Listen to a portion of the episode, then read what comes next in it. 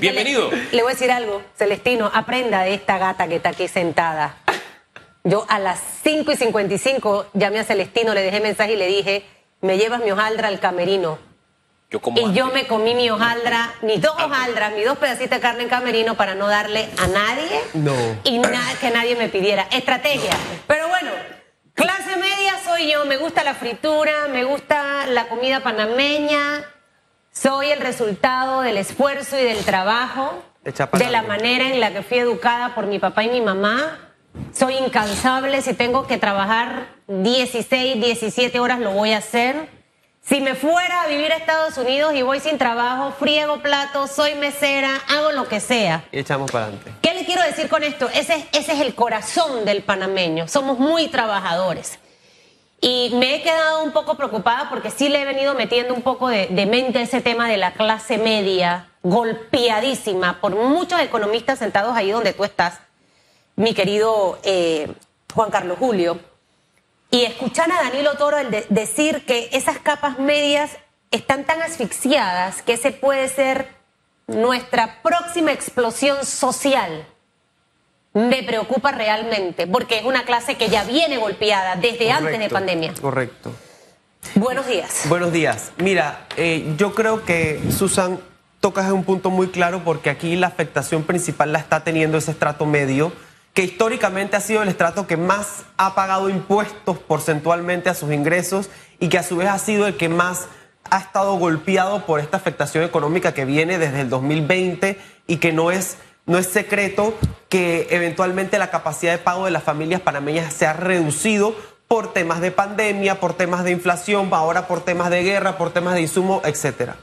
Pero hablando puntualmente de la protesta, lo que hemos vivido en las últimas dos semanas, es importantísimo recalcar cuál es esa afectación para estas familias panameñas eh, que el pueblo eh, esté en las calles eh, con justa razón y adicional entender la dimensión de la pérdida económica, la afectación económica que da una protesta para esa economía de esas familias de la clase media de nuestro país.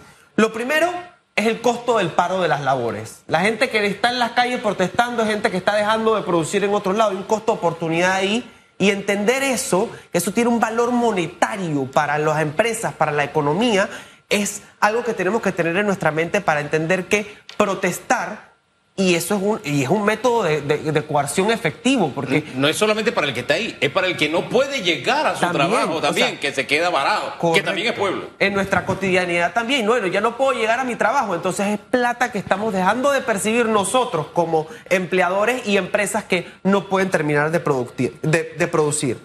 Señores, la más importante es la afectación a la cadena de suministros. Ya hemos visto cómo en redes hay innumerables eh, videos de cosas que ya en Chiriquí no hay y cosas que en Panamá ya no, ya no se puede porque estamos cortando la cadena de suministro de un sinfín de productos y servicios. Y Susan, cuando hay des- desabastecimiento de un producto o servicio, el precio sube. Así ¿Y es. quiénes somos los afectados de que el precio suba? Nosotros los consumidores. Eso es importante tenerlo en cuenta. Lo otro, parece algo, eh, digamos, utópico, pero los más afectados en este tipo de, de desabastecimientos de la cadena de suministros son las pymes, son las pequeñas, medianas empresas que tienen que ya ahora ver, comprar más caros suministros o inclusive ni siquiera encontrar y operar para, para esa porción de la población. Se vuelve muchísimo más difícil porque no están teniendo los estándares de abastecimiento que tenían previo a este tipo de situaciones. Es decir, que interrumpiéndote en varios aspectos que has mencionado, que ahí es donde también está concentrada esa clase media. ¿Quiénes son los pymes? La gente que ha quedado sin trabajo, que ha emprendido y que hoy tiene un negocio, que agarró su platita y hizo este negocio. ¿Qué va a ocurrir hoy, Juan Carlos Julio? No todo el mundo va a cobrar su quincena completa. Correcto. Porque vienen días irregulares desde la semana pasada, donde jornadas fueron más cortas o simplemente la empresa no abrió. Es decir, que ese panameño hoy no cobra completa su quincena, aumenta su nivel de endeudamiento y aumenta su nivel de insatisfacción. Y va a ser una persona que va a estar triste, preocupada, estresada, ansiosa con lo que está pasando. Dos, empresas. Yo ayer ponía el ejemplo que yo vendí tres raspados. Tres, tres. Abrimos ayer. Antes de ayer no abrimos. Muchas empresas pueden desaparecer porque al final tú tienes que pagar alquiler de local, Correcto. tienes que pagar electricidad, tienes que pagar una serie de servicios. Y ya venimos golpeados de una pandemia, Y el permanecer con este poco nivel de movimiento en la caja, lo que va a obligar es que empresas cierren, más panameños se queden sin trabajo. Exactamente. Y le sumo ahora la peor decisión que pudo haber sido anunciada el día de la, del anuncio del presidente Laurentino Cortizo fue la reducción del 10% de la planilla. No lo toqué con Danilo Toro, pero sí me dijo que fue la peor decisión aquí fuera de cámara.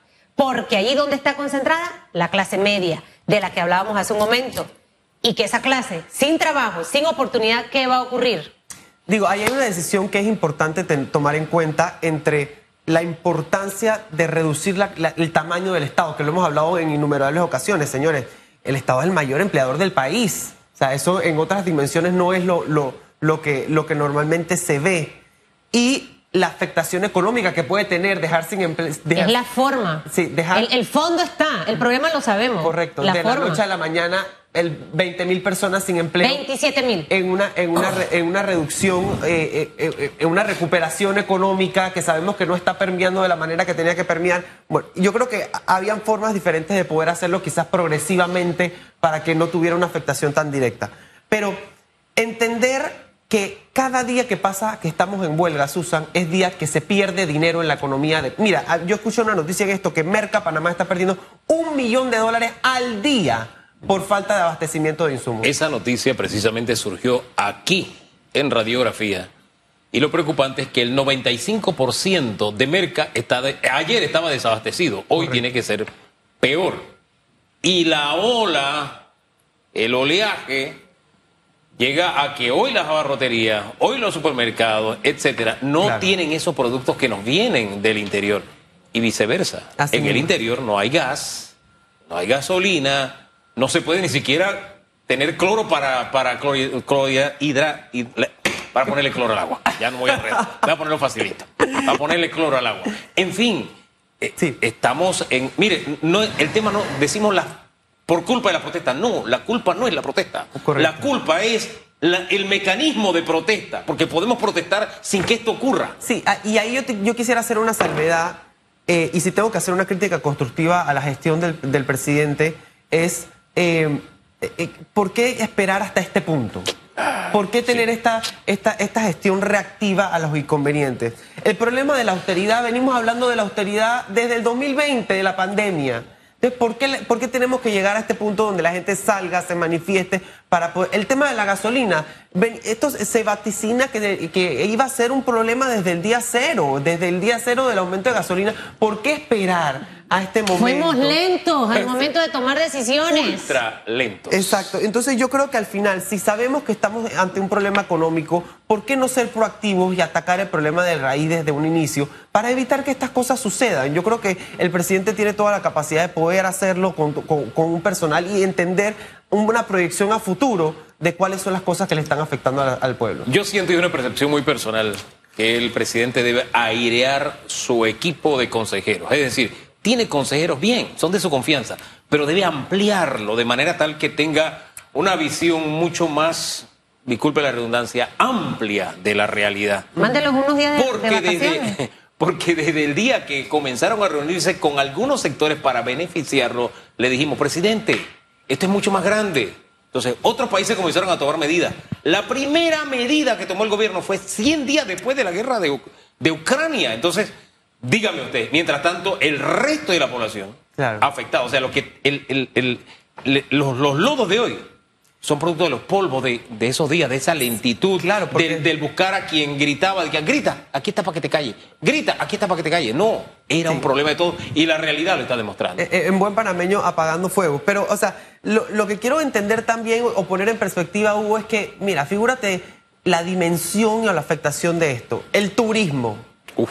se ha reducido a nada en las últimas dos semanas. Se cayó. Exacto. Se terminó de, de caer. Ima- ya. y imagínate todas las economías que dependen de los turismos, de los paseos, de la gente que venga, etcétera, etcétera. Ya la gente no puede llegar al interior. ¿Cómo, se, cómo va a turistear? O sea, es, es- es- es una, es una afectación importante. Y, dos, disculpe, y la afectación en este momento es una y a largo plazo y mediano plazo es otra. Correcto. Porque esos turistas que se han quedado varados, esos que se han quedado en los tranques, esos que le ha ido mal, ¿usted sabe de quién van a hablar mal permanentemente? Correcto. De Panamá. Correcto. No, y eso, eso sin duda es una, es una bola de nieve que se va a ir acrecentando. Aquí lo que, lo que también tenemos que poner en perspectiva es que, bueno, sí, las empresas grandes están siendo afectadas, las pymes están siendo fuertemente afectadas, pero ¿tú sabes qué pasa? ¿Dónde está la masa crítica? En los profesionales independientes y los no profesionales independientes. Esa gente que está, que ya no puede tener el insumo para hacer sus empanadas, para vender en la calle, que ya la gente no, no, tiene el mismo tráfico pasando al frente de su puestito porque ya, ya se nos distorsionó la hora y no podemos llegar y pasar por ahí porque las protestas, etcétera. Esas afectaciones que muchas veces no son medidas porque no tenemos forma de medirlo, son las que en verdad están calando en la población. Y en este momento estamos a tiempo señor. De tomar medidas pertinentes, miremos con lupa en paralelo, trabajar. Clase media, ¿qué hago para poder mantener esta clase, que es la que me sostiene el motor impulsor económico de mi país? Y atiendo el resto. Yo tengo la esperanza y la fe de que las cosas van a mejorar y estoy muy optimista.